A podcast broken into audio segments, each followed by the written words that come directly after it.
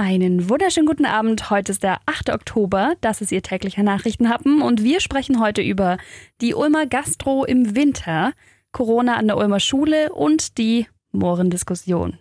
Der Nachrichtenhappen mit Lara von Dohlen. Das wird ein kuscheliger Winter draußen vor den Cafés und Restaurants in Ulm. Die Außenbewirtung für die Ulmer Gastronomie ist nämlich bis Ende April kostenlos verlängert worden.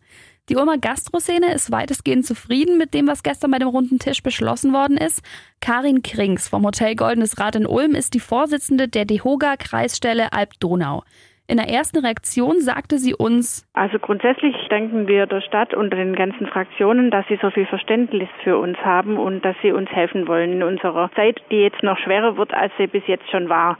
Von daher sind die Dinge, die jetzt besprochen worden sind, da geht es ja rein um die Außenbewirtschaftung, die Verlängerung und so ein paar Eckpunkte, wie das Ganze ablaufen soll, sind für uns zufriedenstellend gelöst. Es wurden gestern folgende Punkte beschlossen. Die Außengastronomie wird bis zum 30.04.21 kostenlos verlängert. Dabei sind Schirme, Markisen und andere Unterstellmöglichkeiten erlaubt, Hütten und Zelte aber nicht. Außerdem kann man Infrarotheizer aufstellen, weil aber viele Wirte die erst anschaffen müssen, kommt die Verwaltung ihnen entgegen. Sie dürfen die Infrarotheizer drei Jahre lang betreiben, unabhängig von der weiteren Corona-Entwicklung, um so einfach eine gewisse Planungssicherheit zu haben. Bereits gekaufte Heizpilze mit Gas dürfen bis zum 30. April außerdem noch weiterverwendet werden, obwohl sie eigentlich schon verboten sind. Neu gekaufte Heizpilze dürfen aber nicht mehr mit Gas betrieben werden. Zum Schutz der Anwohner ist bei der Außenbewirtung im Winter um 10 Uhr Schluss. Es hat keine zwei Tage gedauert. Erst am Dienstag durften 48 Schüler der Stiftergemeinschaftsschule in Ulm am Eselsberg wieder in den Unterricht. Davor waren sie in häuslicher Quarantäne, weil ein Fünftklässler positiv auf das Coronavirus getestet wurde. Nun bekam Schulleiter Christoph Schmid am gestrigen Mittwoch erneut die Information, dass Schüler und Lehrer seiner Schule in Quarantäne müssen. Eine Lehrerin der Grundschule wurde nämlich positiv auf das Virus getestet. Da die Sportlehrerin Kontakt zu mehreren Klassen hatte, müssen nun die zweite, dritte und beide vierten Klassen in häusliche Quarantäne. Außerdem muss eine weitere Lehrerin noch in Quarantäne, weil sie im Kontakt mit den Kindern war.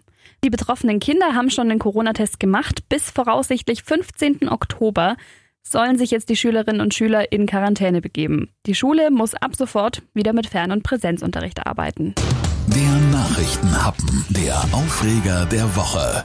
Die Melchior-Figur in der Ulmer Münsterkrippe erhitzt immer noch die Gemüter. Inzwischen sogar in ganz Deutschland. Nochmal kurz zusammengefasst. Die Figur zeigt den dunkelhäutigen König der Heiligen Drei Könige als Kolonialstereotyp einer dunkelhäutigen Person.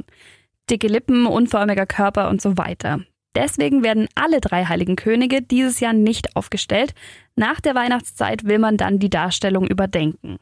Nicht nur bei uns auf Facebook ging es da ordentlich ab. Was man aber zumindest bei unserem Account kaum gelesen hat, war die Meinung von Betroffenen, also von Nicht-Weißen. Mein Kollege Markus Österle hat heute mit Samra Araya gesprochen.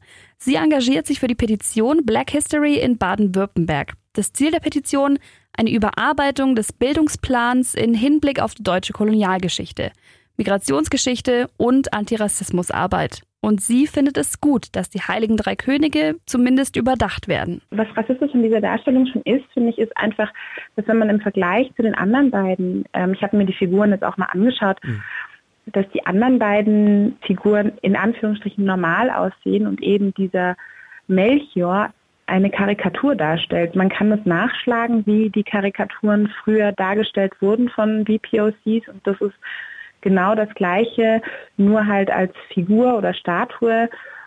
Und Karikaturen sind ja eigentlich nicht dafür da, um äh, ernst genommen zu werden, sondern man, man macht sich lustig mit Karikaturen. Und allein schon aus, diesem, aus dieser Tatsache heraus sollte man das eigentlich verstehen, dass man sich dann entscheidet, jetzt ist die Debatte ist da, die ist auf dem Tisch und dann muss man einfach auch was ich auch richtig finde und, und vollkommen äh, unterstütze, dass die Gemeinde sich dafür entschließt, alle drei Figuren rauszunehmen, zu sagen, wir überarbeiten das, die Debatte Rassismus und äh, die Darstellung von BPOCs ist auf dem Tisch und man muss dann sofort agieren. Das unterstütze ich und das ist völlig vernünftig gewesen. Ich freue mich auf Ihre Reaktionen auf Facebook oder über den Link auf donau3fm.de. Da können Sie mir gerne direkt schreiben. Jetzt wünsche ich Ihnen einen schönen Feierabend und wir hören uns morgen wieder. Bis dann.